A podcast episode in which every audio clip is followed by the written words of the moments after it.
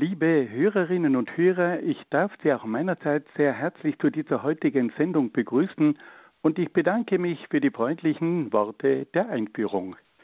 Bevor ich mit meinen Ausführungen beginne, darf ich Sie bitten, dass wir miteinander ein Gebet sprechen, damit der Geist Gottes uns durch diese Sendung begleiten möge. Im Namen des Vaters und des Sohnes und des Heiligen Geistes. Amen. Komm, Heiliger Geist, und erfülle die Herzen deiner Gläubigen und entzünde in ihnen das Feuer deiner Liebe. Sende aus deinen Geist und alles wird neu geschaffen und du wirst das Angesicht der Erde erneuern. Dann wenden wir uns an die Mutter Gottes und bitten sie um ihr fürbittendes Gebet. Gegrüßet seist du, Maria, voll der Gnade. Der Herr ist mit dir. Du bist gebenedeit unter den Frauen und gebenedeit ist die Frucht deines Leibes, Jesus. Heilige Maria, Mutter Gottes, bitte für uns Sünder, jetzt und in der Stunde unseres Todes. Amen. Dann wenden wir uns auch an die Engel und bitten sie um ihren Schutz und um ihr Geleit. Engel Gottes, unsere Beschützer, denen des höchsten Vaterliebe uns anvertraut hat, erleuchtet, beschützt, regiert und leitet uns. Amen. Und schließlich wenden wir uns noch an einige Heilige, die sich in besonderer Weise mit philosophischen Fragen aus christlicher Sicht beschäftigt haben. Heiliger Augustinus, bitte für uns. Heiliger Thomas von Aquin, bitte für uns. Heilige Edith Stein, bitte für uns. Heiliger Kardinal Newman, bitte für uns. Und heiliger Papst Johannes Paul II, bitte für uns. Im Namen des Vaters und des Sohnes und des Heiligen Geistes. Amen. Liebe Hörerinnen und Hörer, in unserer letzten Sendung haben wir uns mit einer zeitgenössischen Philosophie auseinandergesetzt, die unsere heutige geistige Landschaft auch ganz entscheidend mitprägt. Und da geht es ganz konkret um die Philosophie der Grünen. Die Bewegung der Grünen begann in den 1970er Jahren. In dieser Zeit kam es in der jungen Generation zu einem zunehmenden Unbehagen an der kapitalistisch-bürgerlichen Gesellschaft. Die junge Generation spürte auch, dass die kapitalistisch-technokratische Gesellschaft zu einer weitgehenden Bedrohung der Umwelt führte.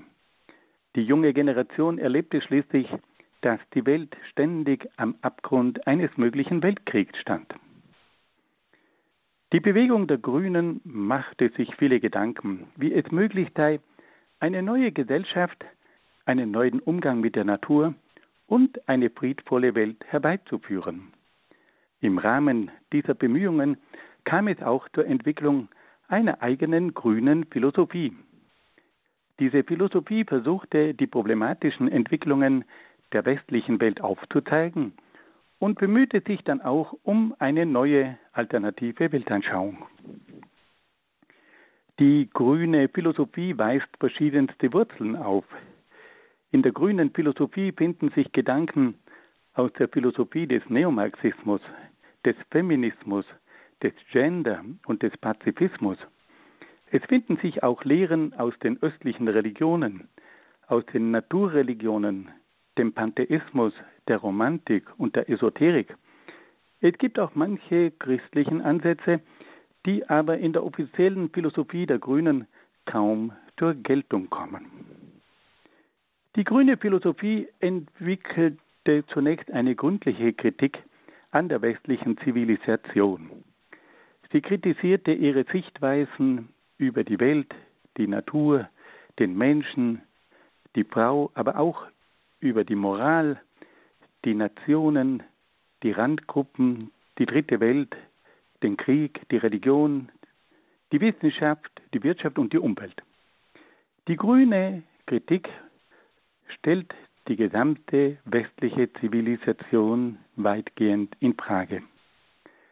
Die grüne Philosophie versucht dann auch in allen diesen Bereichen eine Alternative zur derzeitigen westlichen Zivilisation zu entwickeln.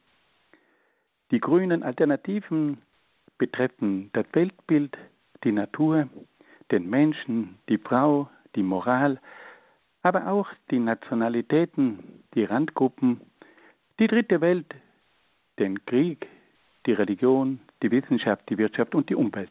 Also in sämtlichen Bereichen haben sich diese grünen Vordenker darum bemüht, über diese Probleme nachzudenken und eine Alternative zu entwickeln. Wir haben in der letzten Sendung bereits verschiedene Alternativen der Grünen betrachtet und wollen heute noch einige weitere Alternativen der Grünen kennenlernen. Wir wollen aber auch versuchen, aus christlicher Sicht zu diesen Alternativen Stellung zu nehmen. Wir wollen also auf der einen Seite diese grüne Philosophie besser kennenlernen, wir wollen sie würdigen, aber auch in manchen Punkten einer christlichen Kritik unterziehen. Und da bekommen wir heute zur Thematik der Gesellschaft. Die Philosophie der Grünen setzt sich eingehend mit der Gesellschaft auseinander. Das Ziel der Grünen ist die Überwindung einer Gesellschaft, die von liberalen Individualisten und auch von elitären Gruppen bestimmt wird. Die grüne Philosophie strebt nach einer kollektiven Gesellschaft, in der der Mensch ein Teil der Gesellschaft ist. Das Ziel der kollektiven Gesellschaft ist die Gleichheit und die mögliche Einheitlichkeit der Menschen.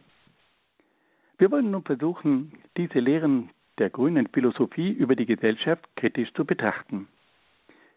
Die grüne Philosophie hat recht, wenn sie eine Gesellschaft von liberalen Individualisten und von elitären Gruppen kritisiert. Die grüne Philosophie versucht dieser Gesellschaft eine kollektive Gesellschaft entgegenzustellen, in der der Mensch zu einem Teil der Gesellschaft werden soll und der Gesellschaft eingegliedert wird. Eine solche kollektive Gesellschaft bedeutet aber das Ende der eigenständigen menschlichen Person.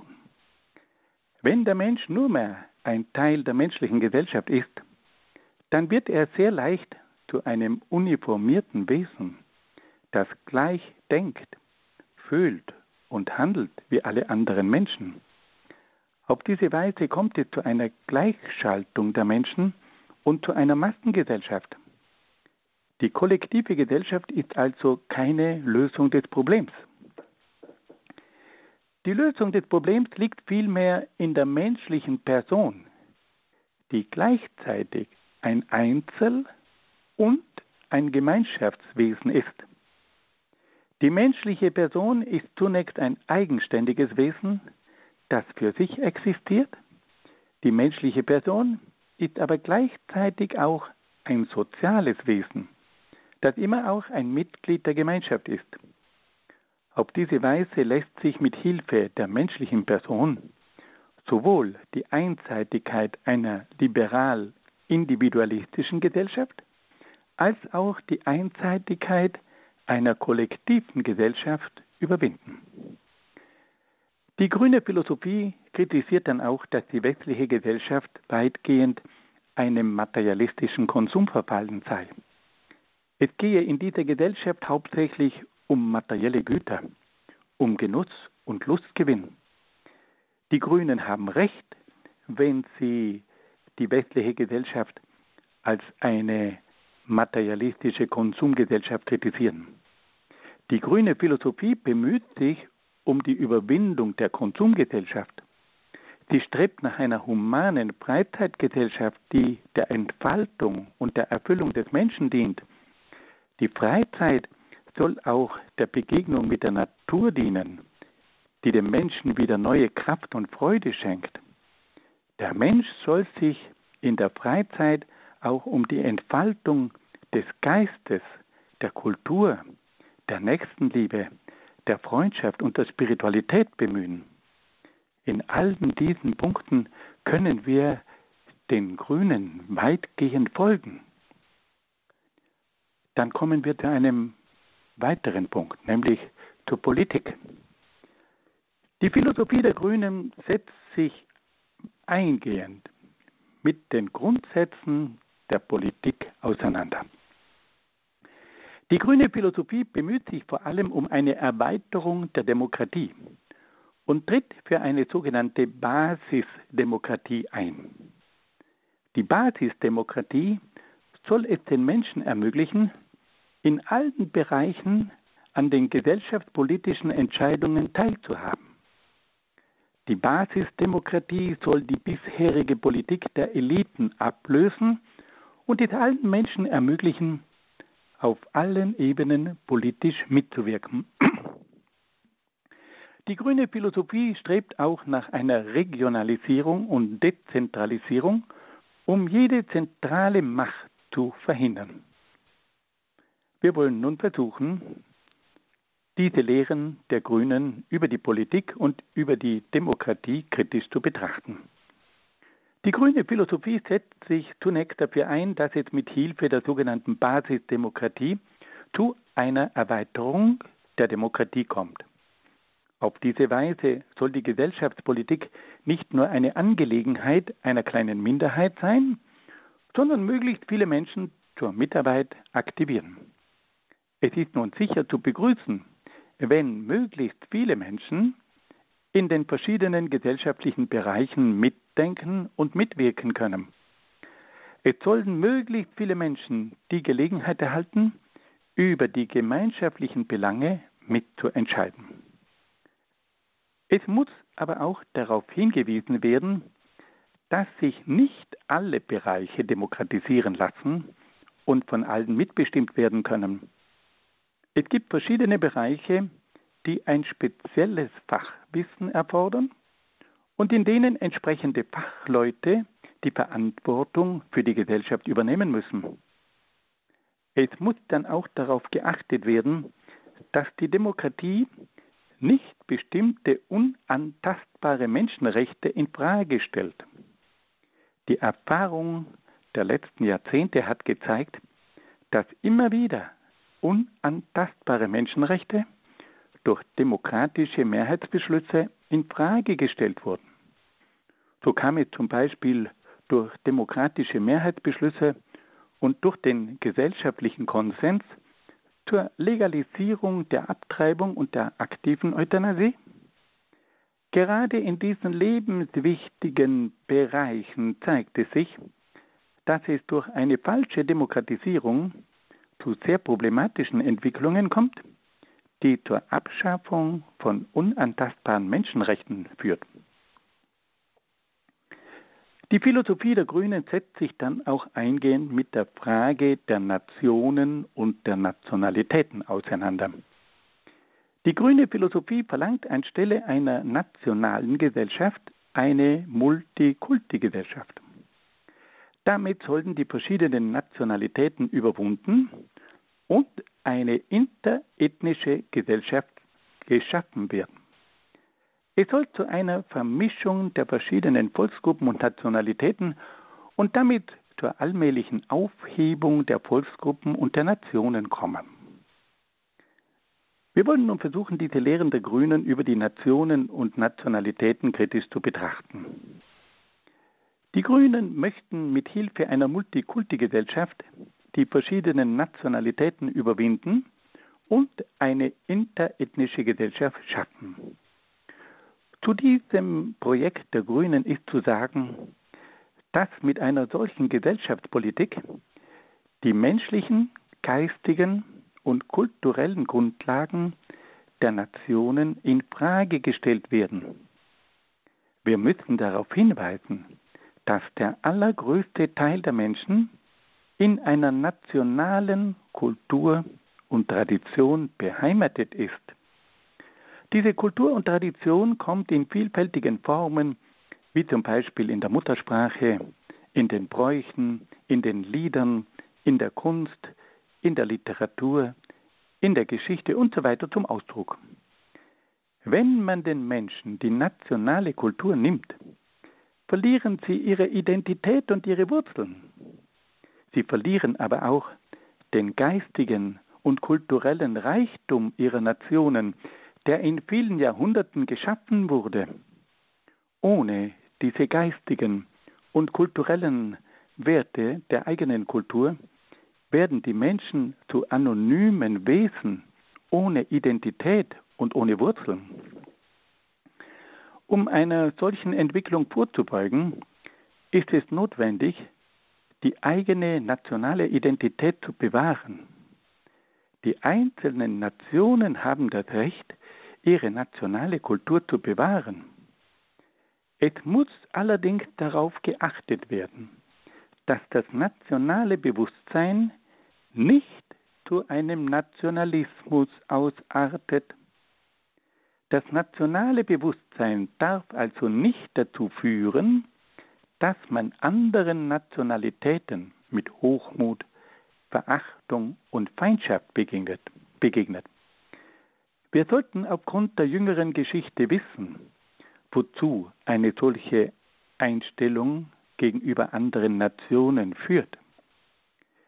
Die Devise lautet also Nationalbewusstsein ja, Nationalismus nein.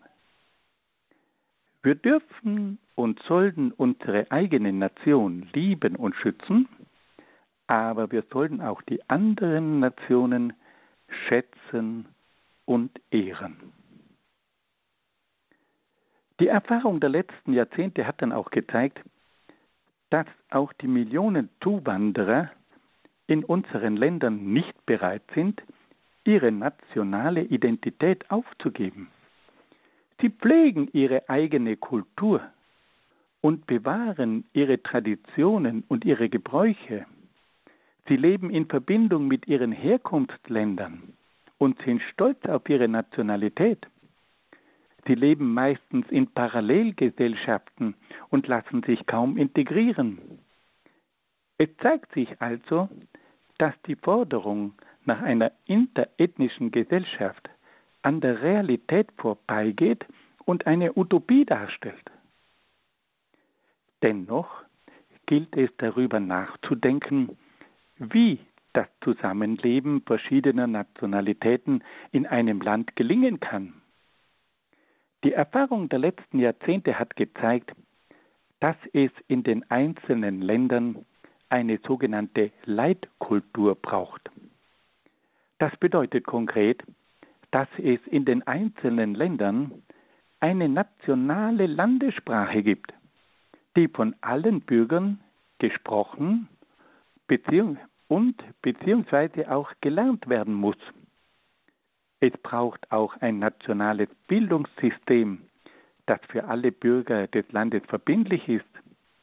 Es gibt weiters eine nationale Verfassung, ein nationales Recht und nationale Institutionen, die von allen Bürgern des Landes respektiert werden müssen. Nur durch eine nationale Leitkultur ist es möglich, in einem Land eine gemeinsame Basis für alle Bürger zu schaffen. Nur auf der Grundlage einer solchen Leitkultur ist es möglich, ein Land zu gestalten, zu regieren und zu verwalten.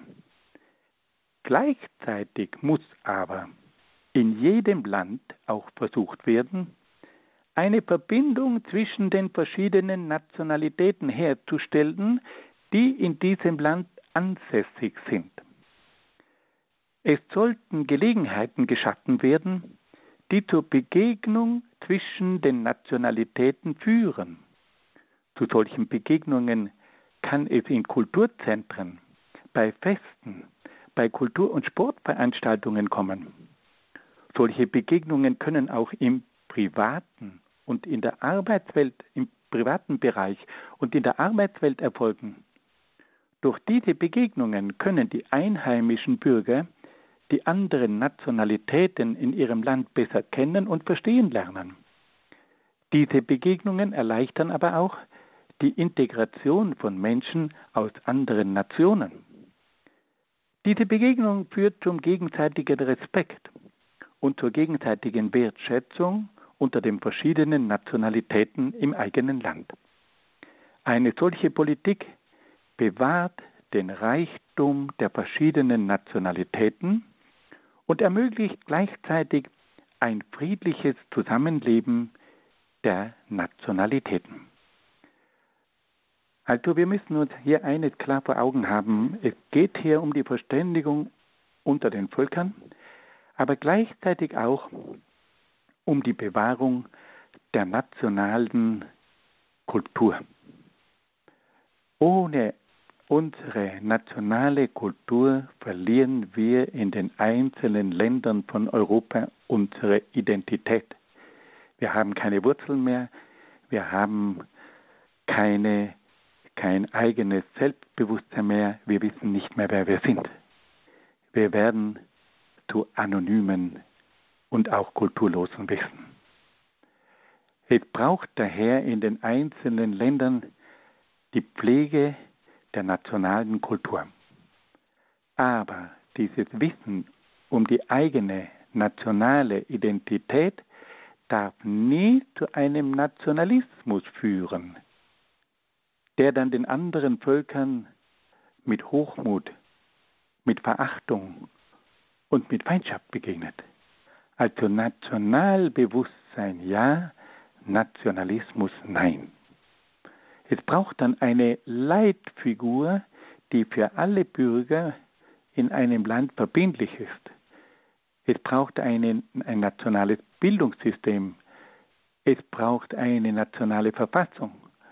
Es braucht nationale Gesetze, an die sich alle halten müssen. Gleichzeitig aber muss eben auch die Verständigung mit all den Nationalitäten, die in einem Land wohnen, gefördert werden, damit man sich mit Achtung und mit Wertschätzung begegnen kann. Das ist die Lösung. Aber nicht ein Multikulti, das zur Aufhebung der Nationalitäten führt und zum Schluss eine Kultur schafft, die eigentlich keine wahre Identität vermitteln kann. Nun hören wir ein wenig Musik.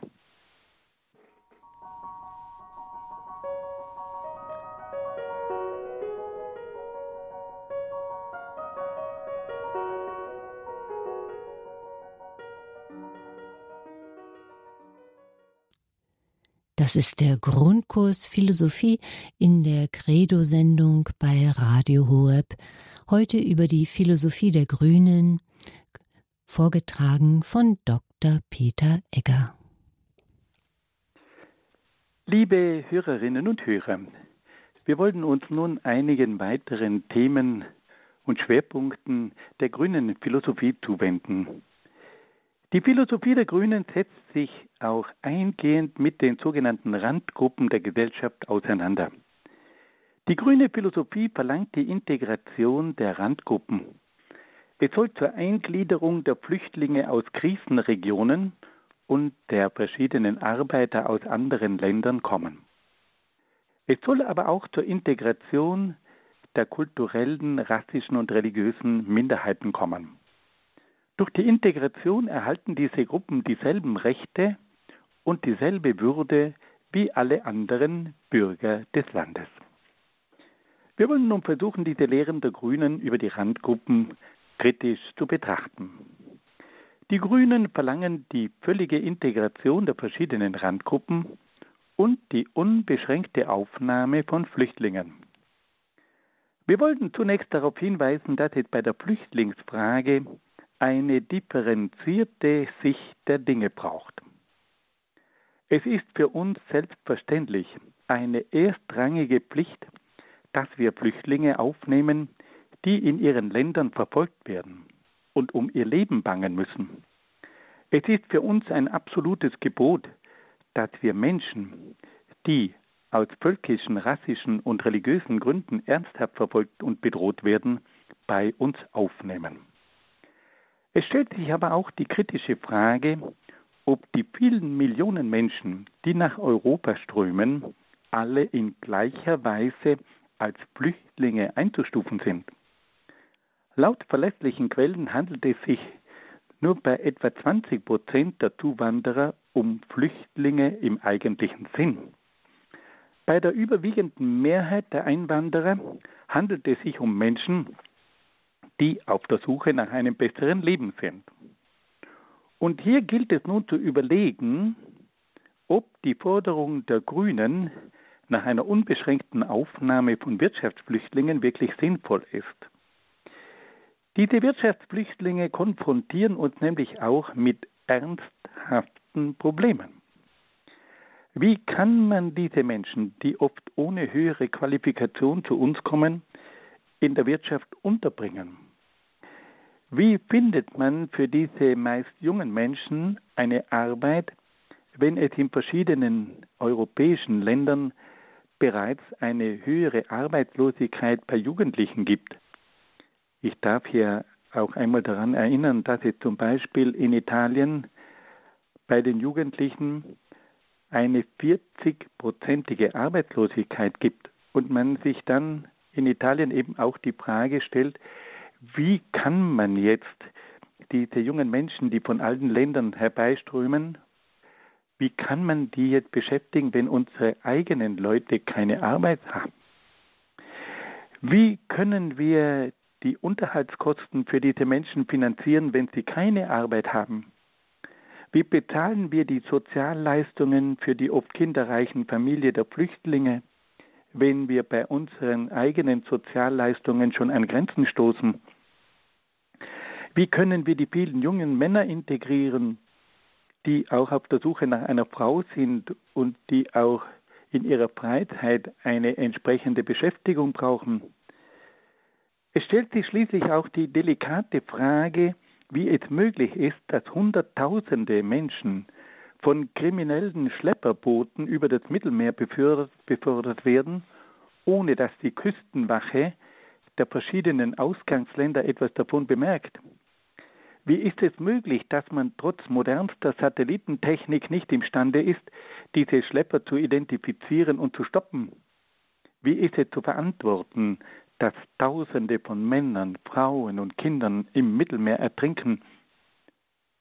Das alles hat auch damit zu tun, dass eben diese Zuwanderung viel zu wenig kontrolliert wird. Das sind ernste Probleme. Angesichts dieser ernsthaften Probleme, die sich durch die Zuwanderung von Millionen Wirtschaftsflüchtlingen aus anderen Kulturen und Religionen ergeben, stellt sich die Frage, ob es nicht auch andere Chancen für diese Wirtschaftsflüchtlinge Flüchtlinge geben könnte. Es stellt sich die Frage, ob es nicht sinnvoller wäre, die ärmeren Länder entsprechend zu unterstützen, damit vor allem die jungen Menschen in ihren eigenen Heimatländern eine Chance erhalten könnten? Das ist die Frage. Muss man diese Menschen wirklich in eine Umwelt versetzen, in der sie sich oft die längste Zeit nicht einleben können? Wäre es nicht sinnvoller, dass man in den Ländern, in denen diese Menschen leben, eine entsprechende Förderung vorantreibt? Es ist doch interessant, dass auch immer wieder die Bischöfe aus diesen Ländern sagen, dass es sinnlos sei, dass gerade die jungen Leute auswandern und dass auf diese Weise die Chancen dieser Länder noch mehr sinken. Die Bischöfe verschiedener Länder rufen die westlichen Länder auf, für die Entwicklungshilfe zu sorgen, anstatt das Flüchtlingsproblem noch weiter aufzuheizen. Die grüne Philosophie tritt dann auch für die Entwicklung der dritten Welt ein. Durch die Schaffung einer einzigen Welt wäre es möglich, die weltweiten wirtschaftlichen und gesellschaftlichen Unterschiede zu überwinden. Es wäre dann möglich, den Nord-Süd-Konflikt zwischen dem reichen Norden und dem armen Süden zu überwinden. Es käme dann im Interesse von allen Ländern zu einer entsprechenden Entwicklungshilfe für die dritte Welt.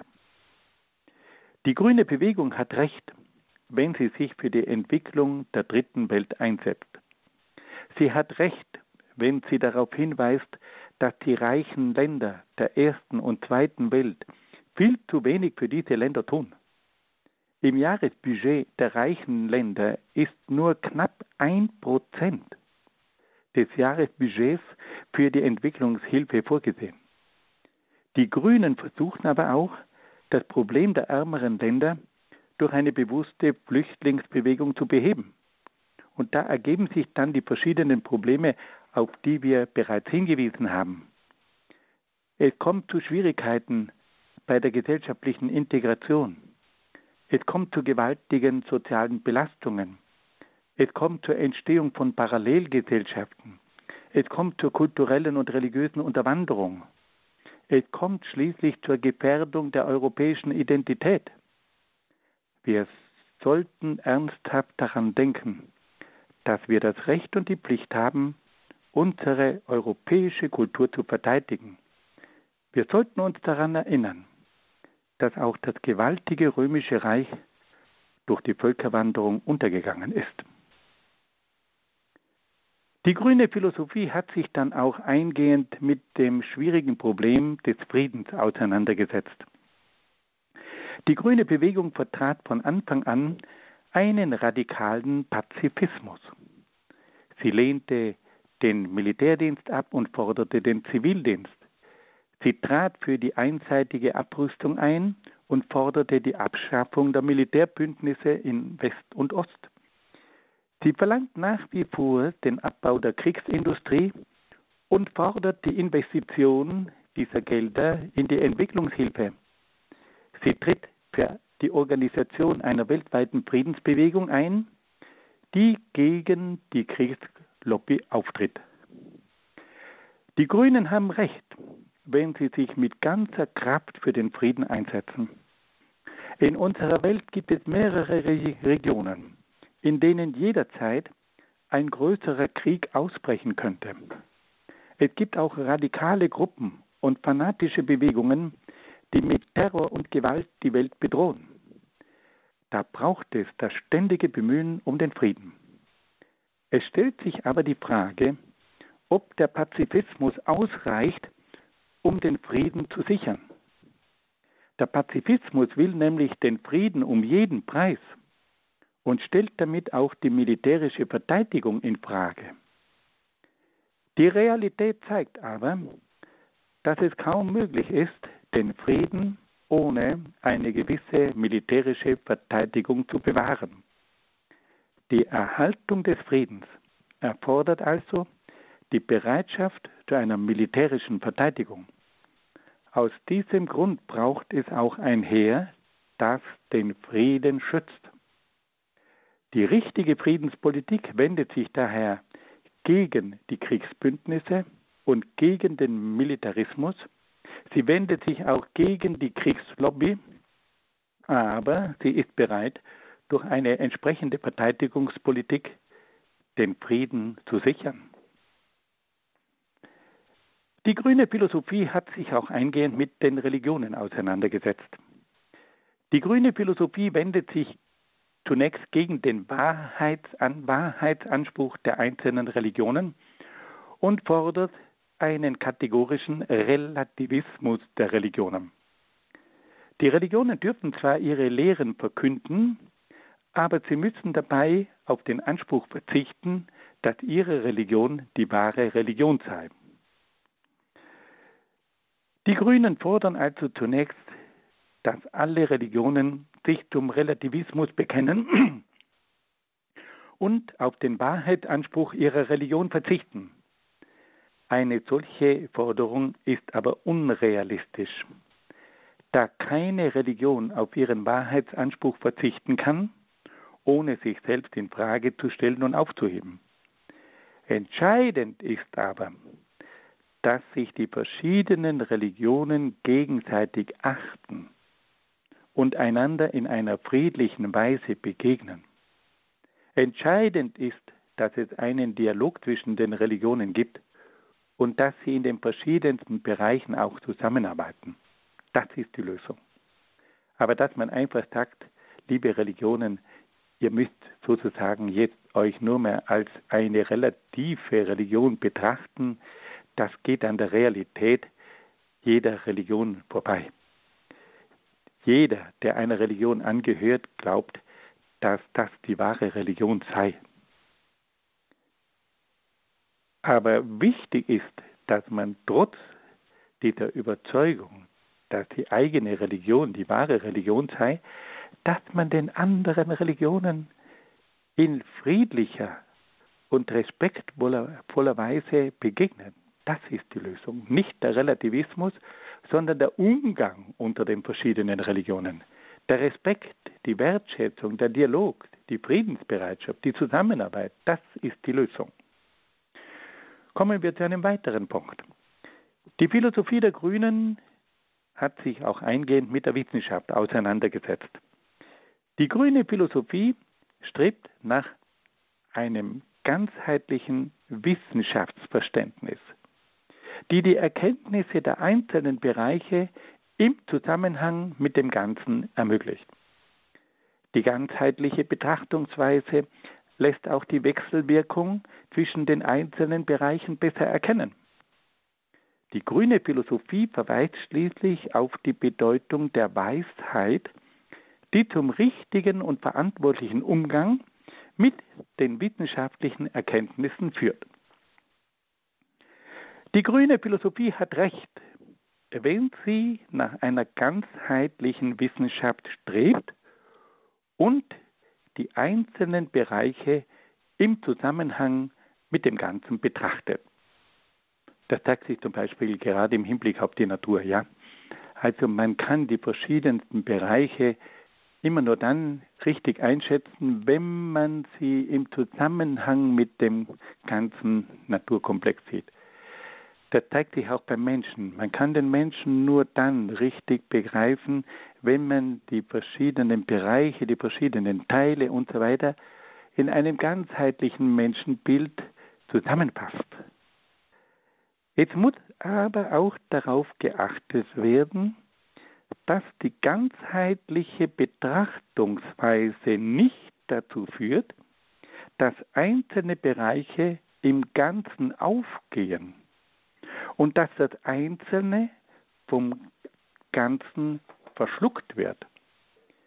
Die holistische Betrachtungsweise, also die ganzheitliche Betrachtungsweise, kann nämlich auch dazu führen, dass die Eigenständigkeit der einzelnen Bereiche dem Ganzen geopfert wird. Diese Gefahr einer einseitigen, ganzheitlichen Sichtweise besteht nicht nur in der Wissenschaft, sondern auch in der Wirtschaft, in der Politik und in der Kultur.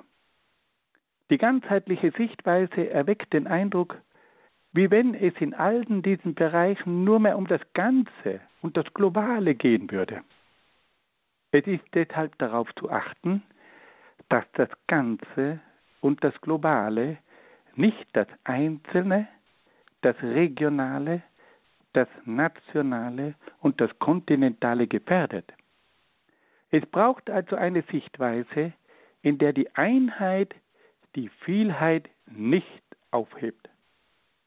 Deshalb ist darauf zu achten, dass es auf der einen Seite zu einer ganzheitlichen Betrachtungsweise kommt und dass es auf der anderen Seite nicht zur, zu einer Verabsolutierung der ganzheitlichen Betrachtungsweise kommt. Die grüne Philosophie verweist auch auf die Bedeutung der Weisheit, die den richtigen und verantwortlichen Umgang mit den wissenschaftlichen Erkenntnissen gewährleisten soll. Die grüne Philosophie hat recht, wenn sie auf die Bedeutung der Weisheit für den richtigen Gebrauch der Wissenschaft hinweist. Wir haben inzwischen erkannt, dass es neben der Wissenschaft auch eine Ethik braucht, die darüber entscheidet, ob gewisse wissenschaftliche Erkenntnisse und Möglichkeiten auch in der Praxis angewendet werden dürfen. Das gilt vor allem für die Bereiche der Atomphysik, der Genetik, der Biologie, der Psychologie, der Medizin, der Agrarwirtschaft und so weiter. Überall braucht es eine tiefe Weisheit und eine hohe Ethik, die den Menschen daran erinnert, dass er nicht alles tun darf, was er wissenschaftlich und technisch tun könnte. Nun hören wir wieder ein wenig Musik.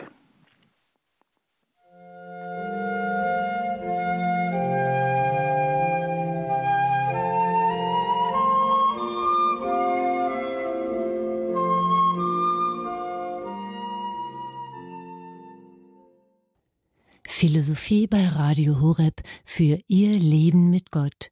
Heute geht es um gegenwärtige Weltanschauungen, vor allem um die Philosophie der Grünen, vorgestellt und analysiert von Dr. Peter Egger. Liebe Hörerinnen und Hörer, die Philosophie der Grünen setzt sich dann auch eingehend mit der Wirtschaft auseinander. Die grüne Philosophie betont, dass die Wirtschaft für den Menschen da ist und nicht der Mensch für die Wirtschaft.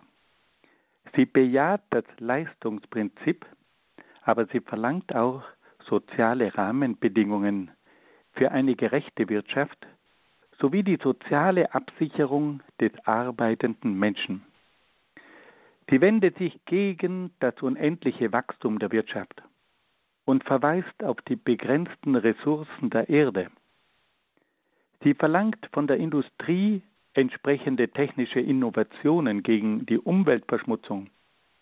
Sie hofft, dass es durch die moderne Technik auch zu einer Reduzierung der Arbeitszeit kommt, damit der Mensch neben seiner Arbeit auch genügend Zeit für seine persönlichen Interessen, für seinen sozialen Einsatz und auch für seine geistige Vertiefung findet.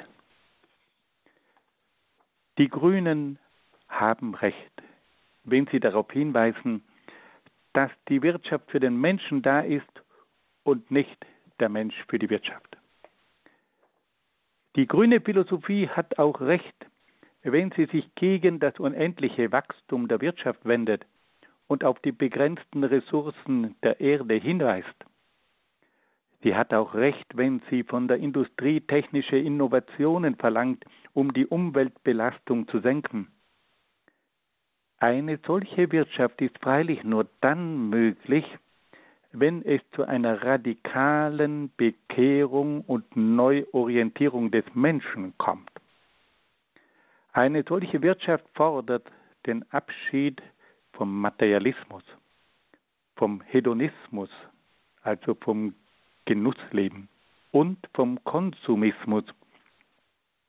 Eine solche Wirtschaft erfordert einen einfachen Lebensstil, eine solidarische Gemeinschaft und auch eine geistige Lebenseinstellung.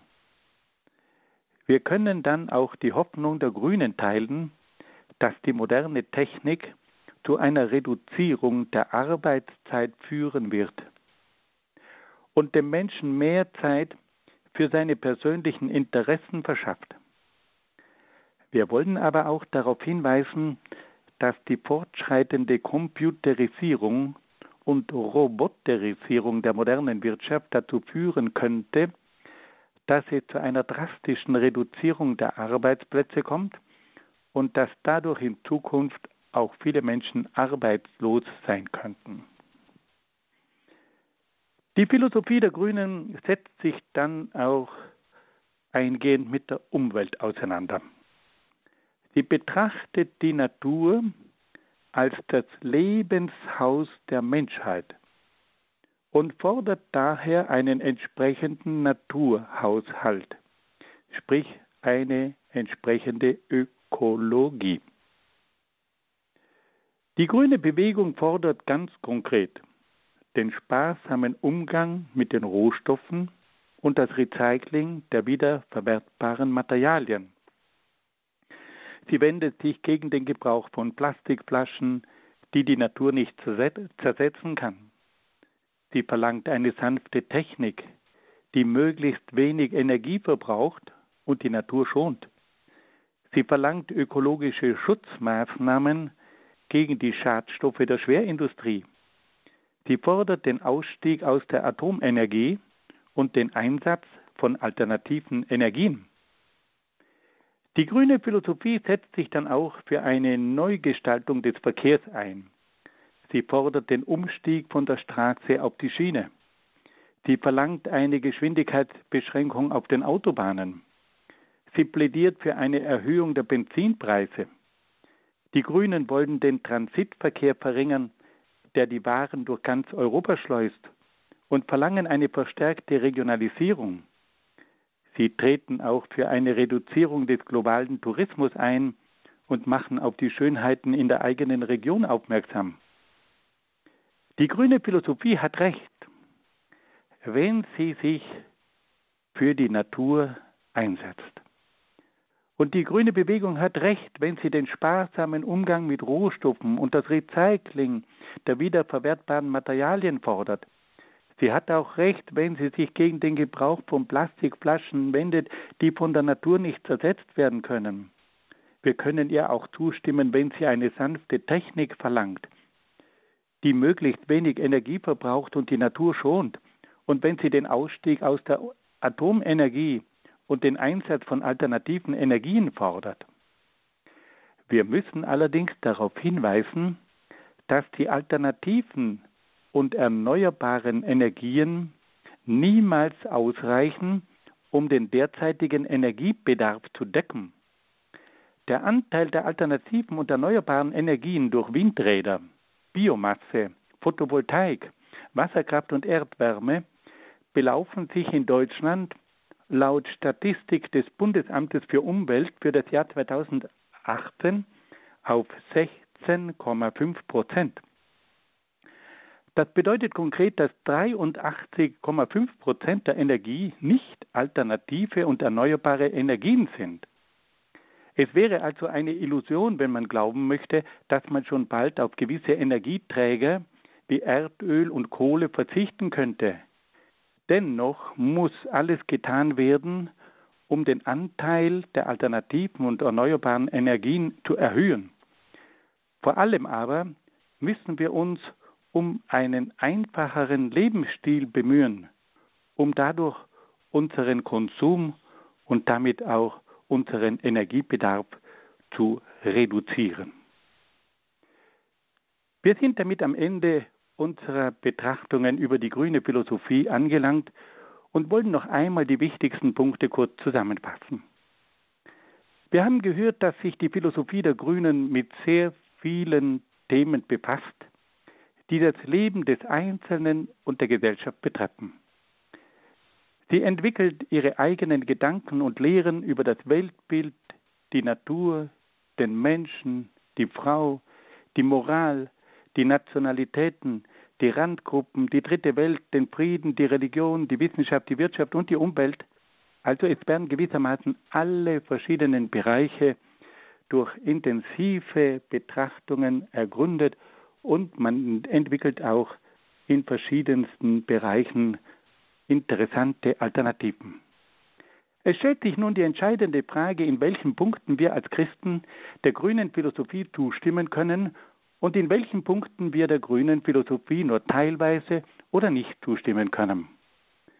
Wir können zunächst feststellen, dass sich das pantheistische Weltbild und die Naturreligiosität der grünen Philosophie nicht mit der christlichen Weltanschauung vereinbaren lassen.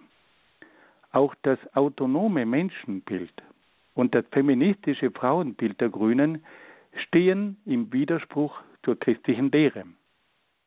Weiters lässt sich auch die liberale Moral der Grünen mit der Ehe für alle, der Abtreibung, dem Gender und der Euthanasie nicht mit der christlichen Moral vereinbaren.